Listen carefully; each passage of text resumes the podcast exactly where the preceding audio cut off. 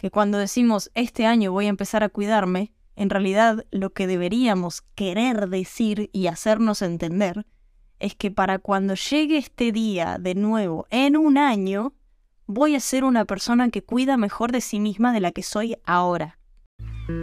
Nuestros sueños nunca nos abandonan. Escribir un libro, tener una casa junto al mar, cambiar al mundo. Tardé 20 años en lograr mi gran sueño de vivir en Europa, y la parte más difícil no fue mudarme o los papeles o las despedidas. Lo más difícil fue aceptar que era posible y animarme a perseguirlo. Bienvenidos a Subite al Avión.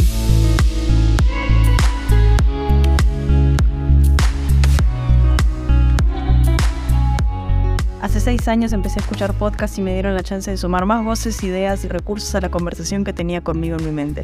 El impacto que tuvieron las frases, conceptos y enseñanzas que fui aprendiendo cambiaron de forma radical mi narrativa interna, y hoy vengo a compartirlos porque quiero que también suceda para vos.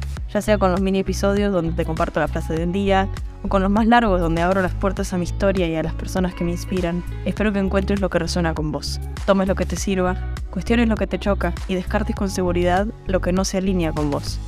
Quiero que te animes al gozo de vivir auténticamente libre. Si esto es algo que dispara tu curiosidad, sentate conmigo y charlemos. No soy ninguna experta o gurú o coach que te dirá lo que tenés que hacer. Soy Maga, tu amiga, y este es nuestro lugar seguro donde no nos juzgamos y abrimos la mente, el corazón y las posibilidades. Lo que no cambias, lo seguís eligiendo. ¿Cuántas veces te pasó mirarte al espejo y saber exactamente qué aspecto de tu vida no te gusta, no te sirve más, no te ayuda, no te suma y no te deja en paz? Y en el fondo, sabes que puedes hacer algo al respecto. Pero es muy probable que no puedas hacer el cambio de la forma en la que lo ves en tu cabeza. Porque tu realidad de hoy día no te lo permite por tiempo, por dinero, por energía, por espacio, por lo que sea entonces al final no hacemos nada para cambiarlo, porque pensamos que o lo hacemos de esta forma ideal en nuestra cabeza, con todos los chiches necesarios para que nadie nos pueda decir que lo estamos haciendo entre comillas mal, o mejor ni lo hacemos. No hay mejor momento que la hora, también lo sabemos todos. Pero ¿sabes qué es lo que más duele? Que lo que no cambiamos, terminamos eligiéndolo una y otra y otra vez. Y puedes decirme, no, Maga, yo no lo elijo, no me queda otra. Y ahí está el mayor de los problemas. Mirá a una persona que esté cinco años más adelante en el camino que estés vos ahora. Ese camino que no elegís. ¿Cómo es su vida? ¿Es acaso una vida que querés para vos? Ahí es donde vas a terminar si seguís esperando a que llegue el momento ideal para poder empezar a cambiar. Porque si no cambias nada, tu vida va a seguir de la misma manera, con el camino que está tomando en este momento. Y cometemos este error, y digo cometemos porque cuando lo entendí fue muy obvio. Cuando a principio de año nos decimos, este año voy a empezar a cuidarme. ¿Qué pasa? Pasan los primeros dos meses del año y quizás actuaste por esa meta dos días o una semana, o ni siquiera eso. Y ahora nos encontramos a mitad de año casi y decís, che, todavía no hice prácticamente nada al respecto de esto. O decís, el próximo mes arranco el gimnasio y empieza el siguiente mes y todavía no te depositaron el sueldo y tenés que pagar las cuentas y de repente ya estás a mitad de mes. Entonces, no empezaste al siguiente mes. Ya pasó la mitad, entonces, ¿para qué intentarlo? ¿Y sabes cuál es esa cosa que entendí? Que cuando decimos este año voy a empezar a cuidarme, en realidad lo que deberíamos querer decir y hacernos entender es que para cuando llegue este día de nuevo en un año, voy a ser una persona que cuida mejor de sí misma de la que soy ahora. ¿Por qué? Porque esto te da un punto de comparación en el que no importa lo que hagas en el medio, si en un año sos una persona que hace dos cosas diferentes de la que eras hace un año, ya vas a haber cambiado algo. No significa que por un año fuiste una persona diferente, sino que de un año al otro hay algo que cambió quiere decir que en 365 días lograste cambiar algo. Ese es el objetivo que deberíamos perseguir. No que mantuviste ese cambio por 365 días. Y lo que deberíamos querer decir cuando decimos en el próximo mes voy a arrancar el gimnasio, no significa que el primer día del siguiente mes vamos a anotarnos en el gimnasio que vamos a pasar 30-31 días adentro del gimnasio o tres veces por semana durante un mes. No, significa que hoy somos una persona que no va al gimnasio. Y al final del siguiente mes queremos ser una persona que esté yendo al gimnasio. No que haya ido al gimnasio tres, cuatro veces por semana religiosamente durante todo el mes. No. Porque cuando te pones una meta no es que de un día para el otro te transformas en una persona que así como así sabe cómo cuidarse, cómo ir al gimnasio y lo hace naturalmente. No. La idea es que en un año, cuando puedas revisar lo que avanzaste, veas que estás en un lugar distinto al que estabas el año pasado en relación con esa meta. ¿Y sabes qué pasa si no haces nada? Si no empezás, si no intentás.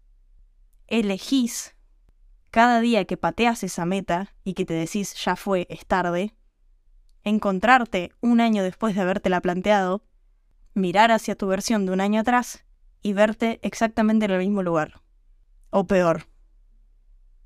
Porque es eso, es una elección. Porque nadie se va a hacer cargo de tu cambio. Solamente vos podés hacerlo. Solo vos tenés la elección de que así sea. Una analogía que siempre me gustó mucho usar son los abdominales. ¿Por qué? Porque no importa cuánto leas de que en realidad los abdominales se hacen en la cocina y no en el gimnasio.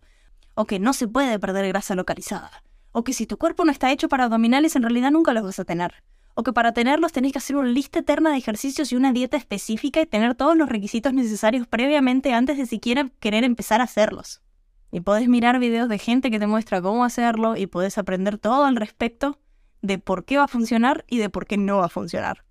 Pero si no te tiras al piso y haces un abdominal, nunca van a aparecer en tu panza. Esa es fija.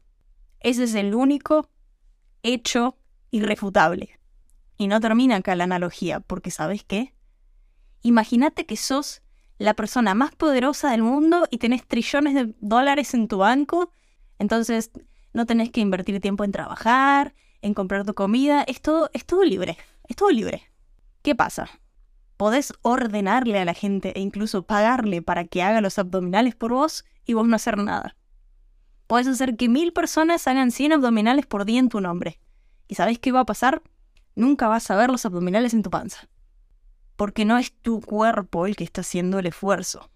No es lo cuán informado para tu victoria o tu fracaso estés, no es la plata, no es el poder, no es la motivación. Es el hacer un abdominal. Es el tirarte al piso, hacer un abdominal, ponerte una colchoneta o una toalla como cuando yo empecé a entrenar en mi casa y no tenía colchoneta, entonces entrenaba con un par de toallas en el piso. O hacer una plancha. Y sentí qué tanto te cuesta. Y fíjate al día siguiente cómo se siente. Y repetilo y sentí el cambio y cómo duele el segundo, tercer, quinto día. Y tu cuerpo de a poco va a empezar a acostumbrarse a ese movimiento. Y vas a notar que de repente puedes hacer 10 sin que te duela tanto. Y a la semana siguiente capaz no haces nada. Pero a la otra retomás. Y sí, el primer día te va a doler y vas a decir, uh, mierda. Ya perdí el ritmo. Pero ¿sabes qué? El cuerpo tiene memoria. Quizás duela porque se desacostumbró a la frecuencia, pero en vez de doler después cinco días como la primera semana, te va a doler dos. Y vas a llegar a los días más rápido y más cómodo que antes. Y cada cuerpo es diferente, cada circunstancia es diferente, y según lo que aprendí con mi cuerpo, incluso vale más qué tan estresada o tranquila estés que lo que comes o no comes de más o de menos. Que no coman de menos, por favor. Dale tiempo a tus objetivos. Pensá en dónde te gustaría estar en un año. No el cambio que pensás que tenés que mantener religiosamente por un año. Pensá dónde querés estar en un mes. En dónde querés estar en una semana. Pensá en dónde querés estar en dos horas. Pensá en dónde querés estar en 20 minutos. ¿Querés en 20 minutos estar en la misma posición mirando Instagram o TikTok? ¿O querés tener los platos sucios que seguís diciendo después los lavo, después los lavo, después los lavo, ya lavados y que dejen de ocupar espacio en tu cabeza? Porque esos son los pequeños cambios que en tu cerebro, que es un músculo, van a empezar a hacer también diferencia. Porque si un día tomás conciencia de que mirás los platos sucios y tu instinto es agarrar el teléfono y olvidarte de ellos, vas a decir, ah, no, pará, en 20 minutos quiero estar todavía con el teléfono y que los platos sigan ahí, o me pongo con los platos ahora y me los saco de encima Y en 20 minutos, solo 20 minutos, me transformé en una persona que hace 20 minutos no era. Porque hace 20 minutos ibas a estar todavía con los platos en la cabeza, evitando el hacerlo y el limpiarlos. Y de repente, 20 minutos después, porque decidiste algo diferente, cambiaste. Y ese es el primer paso. Cambiar. Porque la próxima vez que veas los platos y tu instinto sea todavía fuerte de agarrar el teléfono, vas a decir, ah, no, pará. Ya hice esto distinto una vez. ¿Y qué hago? ¿Elijo de vuelta evitarlo o voy y los lavo? Porque tan solo con una vez de haberlo hecho diferente, tu cerebro ya tiene evidencia de que podés hacerlo diferente. ¿Y sabes qué pasa? Que ya no nos podemos hacer los pelotudos. Porque una vez que tenés evidencia, es mucho más obvio el hecho de que elegimos no hacernos cargo de eso. Lo que no cambias, lo seguís eligiendo. Y si no lo cambiaste, se te va a repetir y se te va a repetir. Porque sigue ahí, porque no se va a ningún lado, porque es tu responsabilidad. Un día a la vez.